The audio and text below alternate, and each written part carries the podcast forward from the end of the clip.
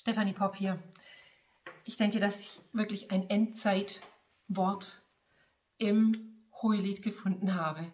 Und das ist vielleicht eigentlich der letzte Ort, wo ich das vermutet hätte, aber im Nachhinein betrachtet das Logischste überhaupt. Es gibt einfach kein erstaunlicheres Buch, finde ich, wie das Hohelied.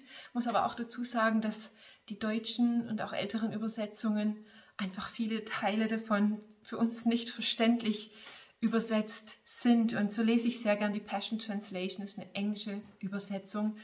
Ähm, und ich weiß nicht, wie oft ich das Hohelied schon gelesen habe und jedes Mal überwältigt mich das einfach. Es ist ein Hammerbuch der Bibel.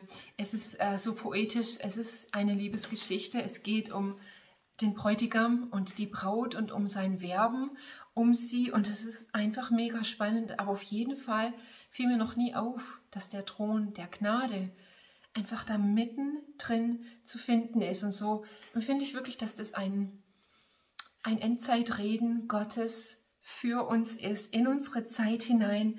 Und ich möchte einfach nur einige kurze Dinge da rauspicken, weil mich das so berührt, wenn man das Kapitel 3 liest, ein Teil davon, dann, äh, dann geht es um die Stimme des Herrn, also das, was er sagt. Und, und er beschreibt sich ähm, als den, der aus der Wildnis herauskam. Da wird über Jesus gesprochen und über die Wolke der Herrlichkeit. Und dann wird in unheimlich schönen Worten beschrieben, wie, ja, wie die, ähm, die Kutsche des Königs einfach wunderbar geschmückt ist, dieser buchstäbliche Sitz der Liebe, wie er einfach gestaltet ist und wie er ähm, von, von den mächtigsten wirklich der himmlischen Herrscher umgeben ist, dass da himmlische Krieger einfach bereitstehen, um diese Hochzeitskutsche herum, ähm, um den König und seine Verlobte zu verteidigen, und zwar von jedem Terror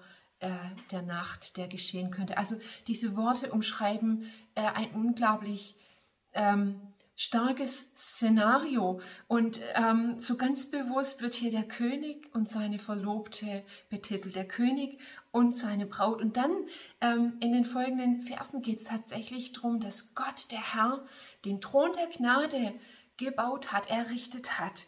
Und zwar für die, die seine Braut sein werden. Und das finde ich einfach nur total gewaltig.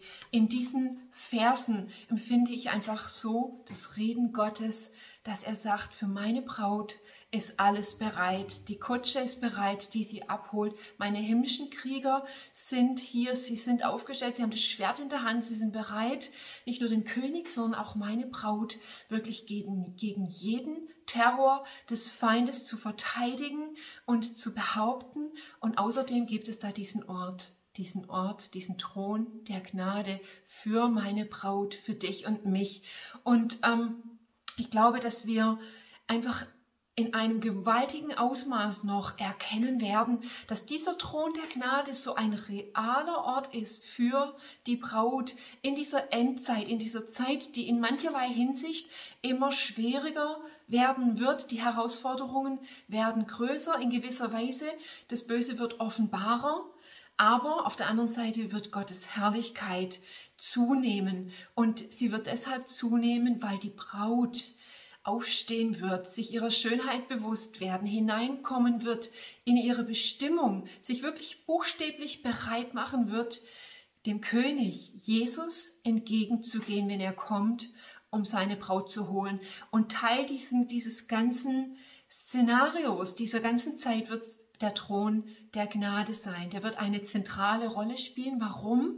Das wird der Ort sein, wo wir als Braut ähm, ganz gezielt hingehen werden, um Hilfe zu finden, um Antworten zu finden, um Lösungen zu finden, um einfach Gehör zu finden vor Gott, dem König, vor Jesus, unserem Bräutigam. Und wir kennen den Thron der Gnade bereits ähm, aus dem Neuen Testament. Paulus spricht darüber. Und äh, vielleicht ist es auch für dich ein realer Ort, wo du schon oft hingegangen bist. Du bist zum Thron der Gnade gekommen. Aber mich hat es total berührt zu verstehen. Ich glaube wirklich, dass der Thron der Gnade nicht nur gedacht ist, dass ich halt irgendwo hingehen kann, um Hilfe zu finden, zur Zeit, wenn ich Hilfe brauche, sondern dass der Thron der Gnade wirklich eine spezifische Aufgabe hat in der Endzeit für die Braut. Wir werden dorthin gehen, um Lösungen, Antworten und Hilfe zu finden, und zwar dann, wenn wir sie brauchen und nicht irgendwie irgendwo. Und es berührt mich total, es ermutigt mich, noch viel gezielter mich selber in dieses Bild zu versetzen, zur Braut Jesu zu gehören und alles dazu zu tun, was an meiner Macht steckt, wirklich mit Gott zu leben, in Beziehung mit Gott zu leben, in Intimität mit Gott zu leben. Und mit diesem Wort möchte ich dich ermutigen. Gott hat vorgesorgt für die Zeit, in die wir hineingehen. Und ganz egal, was kommen wird, Gott ist allem einen Schritt weiter voraus und wir mit ihm sind es auch. Mega Segen dir mit dieser Ermutigung. Bis denn.